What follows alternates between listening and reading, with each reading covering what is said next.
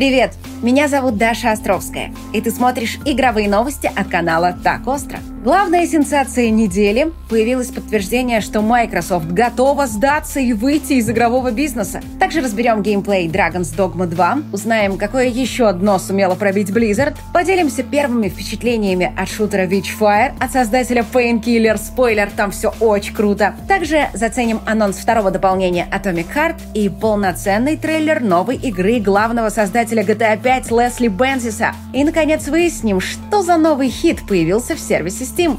В общем, не переключайся, будет интересно. Вообще, очень увлекательно находить баги в играх или каких-то программах. Ты словно детектив, который расследует и описывает преступников, чтобы их потом отловили разработчики. Этим, кстати, занимаются тестировщики. И сейчас это одна из самых востребованных профессий, актуальность которой только растет. А еще это один из самых простых и быстрых способов стать айтишником со всеми их бонусами, такими как работа на удаленке, возможность устроиться в международные компании и высокая зарплата, которая в среднем составляет 120 тысяч рублей. Чтобы получить от профессии максимум, стоит выбрать надежную школу, такую как Skill Factory и их курс «Тестировщик на Python». Благодаря специальной платформе Factory здесь ты получишь опыт работы над кейсами крупных компаний. Во время обучения ты пройдешь виртуальную стажировку в IT-компании Promotion и будешь защищать дипломный проект совместно с Ростелекомом. Это позволит получить не только ценный опыт, но и рекомендации от реальных заказчиков. Благодаря такому подходу уже к декабрю у тебя будет достаточно навыков, чтобы начать искать работу. С трудоустройством поможет Центр карьеры школы. Помогать в обучении тебе будут опытные менторы. Ну а если еще сомневаешься, загляни в описание видео. Там тебя ждет наш эксклюзивный промокод ОСТРО на скидку в 45%. Плюс курс по нейросетям в подарок. Skill Factory учит тех, кого берут на работу.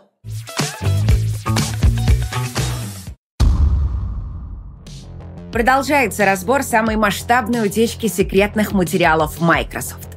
Все думали, что она случилась из-за халатности чиновников. Но внезапно выяснилось, что утечка произошла по вине самой Microsoft, которая случайно выложила на публику не то, что нужно. Фил Спенсер официально признал, что да, слив настоящий. Но предупредил, что это были старые данные, и с тех пор намерения компании как минимум частично изменились, поэтому далеко идущих выводов делать не стоит. И это утешает, потому что среди документов нашли подтверждение, что Microsoft подумывает полностью отказаться от игрового бизнеса. Слухи об этом ходили давно, но, разумеется, никто не верил. Чтобы Microsoft просто взяла и закрыла Xbox, да как такое вообще может быть? Однако на слушаниях Фил Спенсер дал ясно понять, что текущее положение дел их не устраивает и что лишь на один Xbox они уже не рассчитывают компания поставила цель качественно нарастить долю ПК и облачных сервисов. Причем временные рамки у них очень жесткие. Компания ожидает кратного увеличения продаж на ПК и в облаке уже через 3-4 года – и если такого роста не будет, а дела будут идти еще хуже, чем у Xbox, то, скорее всего, Microsoft сдастся и перестанет заниматься играми вообще. Возможно, конечно, они просто прибедняются, потому как вся эта история стала прямо каким-то праздником лицемерия, где компании на перебой пытаются показать, какие они бедные и несчастные. Но Вообще-то шансы на то, что Microsoft реально утомили игры, очень велики. Утечка вскрыла еще один интересный момент. Раньше ходили слухи, что младшая Xbox Series S продается лучше, чем мощная Xbox Series X. Но если верить утечке, она продается не просто лучше, а лучше в три раза. То есть из четырех проданных консолей полноценным Xbox является лишь одна. Если это правда, тогда да, дела у Microsoft идут хуже некуда. Впрочем, данные отрывочные, неясно, как их считали, а без контекста такие цифры могут вводить в заблуждение. Доказательством чему служит другой утекший график. Согласно ему, дела у Microsoft идут очень даже неплохо. На графике видно, что хотя у Sony самые большие продажи, она получает меньше всего прибыли, всего 7%. Microsoft якобы заработала больше, хотя продала меньше, а Nintendo, будучи аутсайдером по продажам, получила прибыли больше всего аж 25%. И вот глядит народ на эту картинку и думает, надо же, какая Nintendo молодец делает дешевые игры и отлично на них зарабатывает. Да и Microsoft не такая неудачница, как все говорили. Но на самом деле никаких выводов по чистой прибыли делать нельзя. Прибыль – штука непостоянная. Успешная компания может быть в убытках, потому что тратит все деньги на расширение бизнеса и даже занимает их у инвесторов. В то же время компания на грани банкротства может распродавать активы и быть в прибыли. А тут, похоже, в график попал период, когда Sony купила студию Bungie. Там как раз официально все оформили где-то в июле того года. Зато когда Microsoft купит Activision Blizzard, у подразделения Xbox будет такой убыток, что на этом графике места не хватит, чтобы его нарисовать. Слову, британцы только что дали предварительное одобрение на покупку Activision. Будем надеяться, что этот цирк наконец закончится. И Microsoft все-таки получит повод не бросать своих фанатов на съедение Sony и Nintendo. Кстати, о Nintendo. Тут появилась интригующая информация об их новой консоли Switch 2. Считалось, что она будет соответствовать по мощности PlayStation 4, но внезапно оказалось, что нет. Эксперты из Digital Foundry пишут, что Nintendo делает настоящего монстра, который, если его подключить к док-станции, будет всего на 10-20% уступать нынешней Xbox Series S, а по мощности рейтрейсинга может даже превзойти PS5. Эксперты считают, что успех Switch 2 станет хорошей рекламой для Nvidia и убедит весь мир в преимуществе именно ее технологий апскейла и трассировки лучей. На японской выставке Tokyo Game Show ролевой экшен Dragon's Dogma 2 произвела настоящий фурор. Игроки остались в восторге от геймплейного трейлера, который демонстрировал основные особенности игры. Мол, да это же просто праздник какой-то. Для начала игрок бегает не один, а целым отрядом из четырех человек, примерно как в Genshin Impact. Только все четверо находятся на поле боя, и можно переключаться между ними по желанию. При этом классы реально разные. Лучница хорошо разбирается с летающими целями, а волшебница может кастовать мощные заклинания.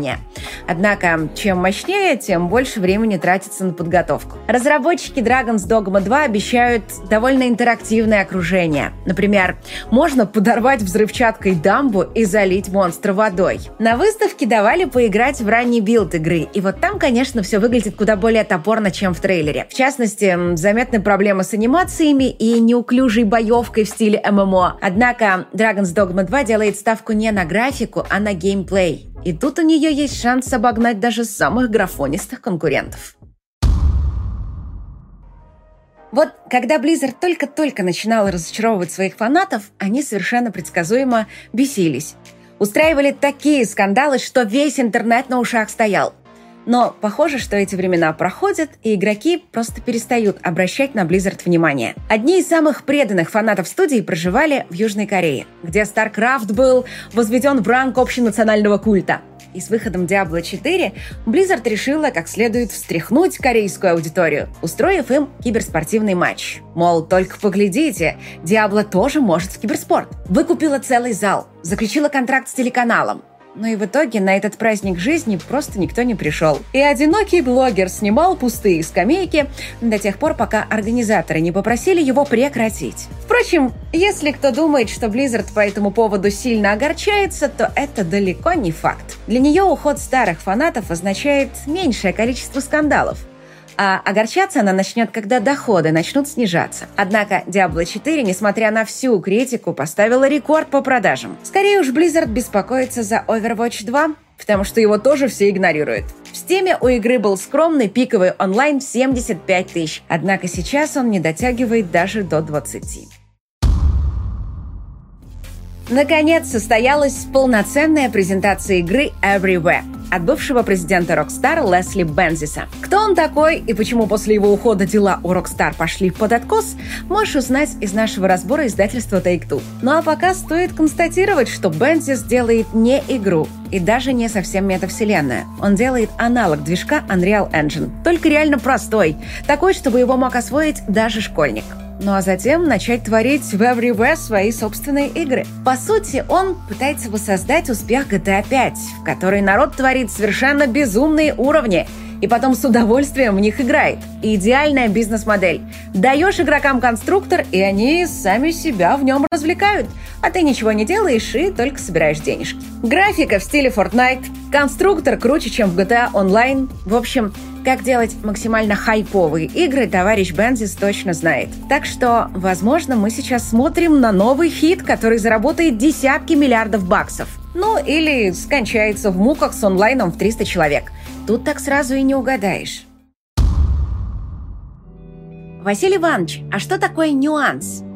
Ну, вот смотри, Петик.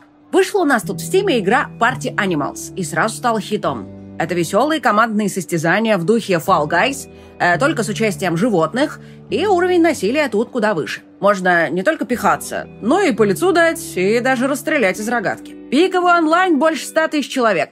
Это чуть ли не в три раза выше, чем у Mortal Kombat 1. А еще 7 тысяч отзывов за два дня. Но есть нюанс. Большая часть отзывов на старте была отрицательной. И даже сейчас рейтинг ниже 60%, но есть нюанс. Большая часть негативных отзывов появилась благодаря флешмобу китайцев, э, которым не понравилось, что в платной игре есть гачи и микроплатежи. Но есть нюанс. Все микроплатежи чисто для косметики и на геймплей никак не влияют. И остальным игрокам все нравится. Отзывы на русском языке, например, положительные на 91%. В общем, похоже, что у нас реально новый хит Стима. Но с кучей нюансов. В 2017 году анонс Witchfire вызвал немалый ажиотаж. Еще бы новый проект от создателя Painkiller и Bulletstorm. Ведьмак с пушками. Однако разработка сильно затянулась, а когда стало ясно, что это не сюжетная игра, а роглайн-шутер, да еще и эксклюзив магазина Epic Games, то количество хайпа и вовсе упало в минус. И совершенно зря, потому что мы эту игру уже успели попробовать, и она реально классная. Очень хардкорная – но при этом простая в освоении и страшно залипательная, поэтому даже полный казуал может получить от игры удовольствие. Так как наиграли всего несколько часов, вместо обзора дадим тебе курс молодого бойца. Итак, ты высаживаешься на побережье. За тобой есть портал на базу. Через некоторое время он закроется, так что лучше смотри за временем, чтобы успеть вернуться. Иначе придется идти на другой конец карты и прорываться к другому порталу. Цели победить всех не стоит.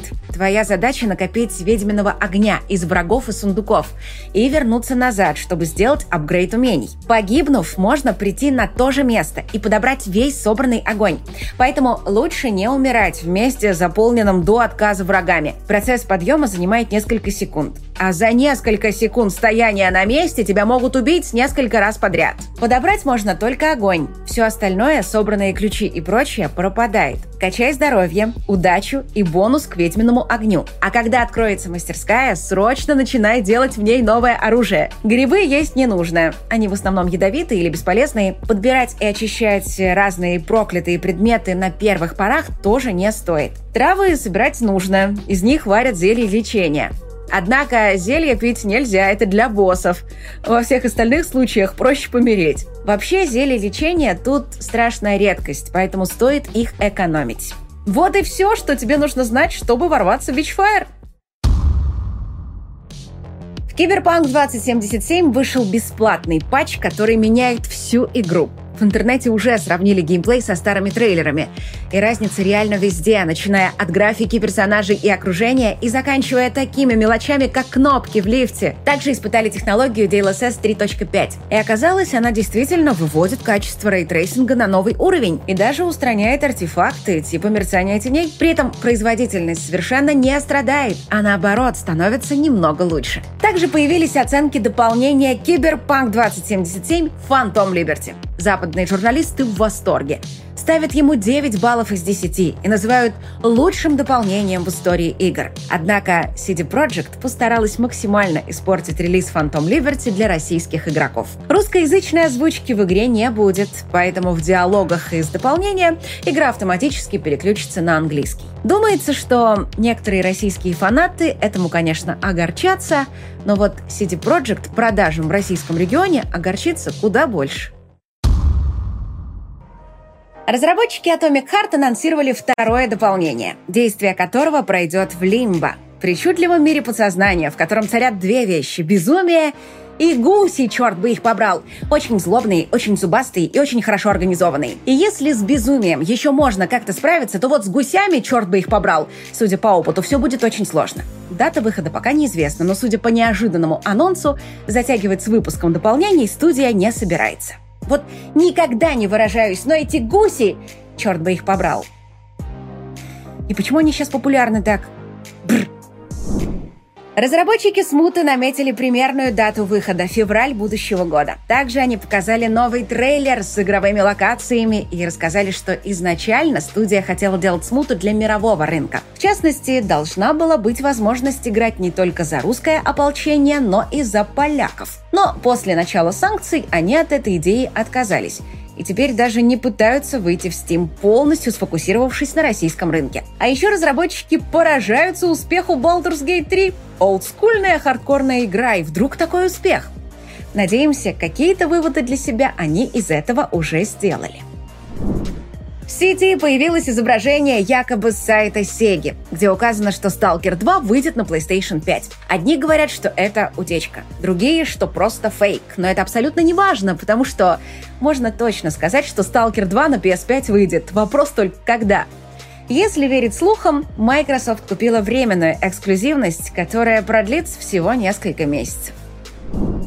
Тем временем издательство Embracer Group жалуется на тяжкую жизнь. Мол, мы на комиссии магазинов тратим больше денег, чем на разработку. Также компания заявила, что из-за проблем с финансами она продолжит сокращать свои студии. Очередной жертвой увольнений стали разработчики новый Tomb Raider. Embracer совсем недавно купила их у Square Enix, и, вероятно, команда думала, что смена владельцев будет лишь к лучшему. Но в итоге многие просто лишились работы. Правда, руководство издательства ищет новых инвесторов, чтобы они помогли спасти наиболее перспективные проекты.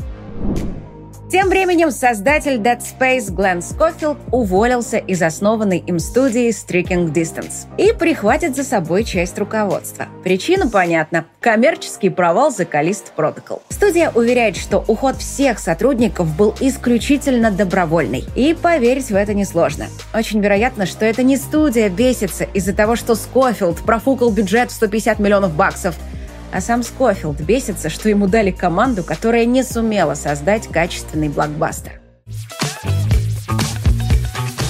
Почитать сегодня посоветую нечто из Рютте.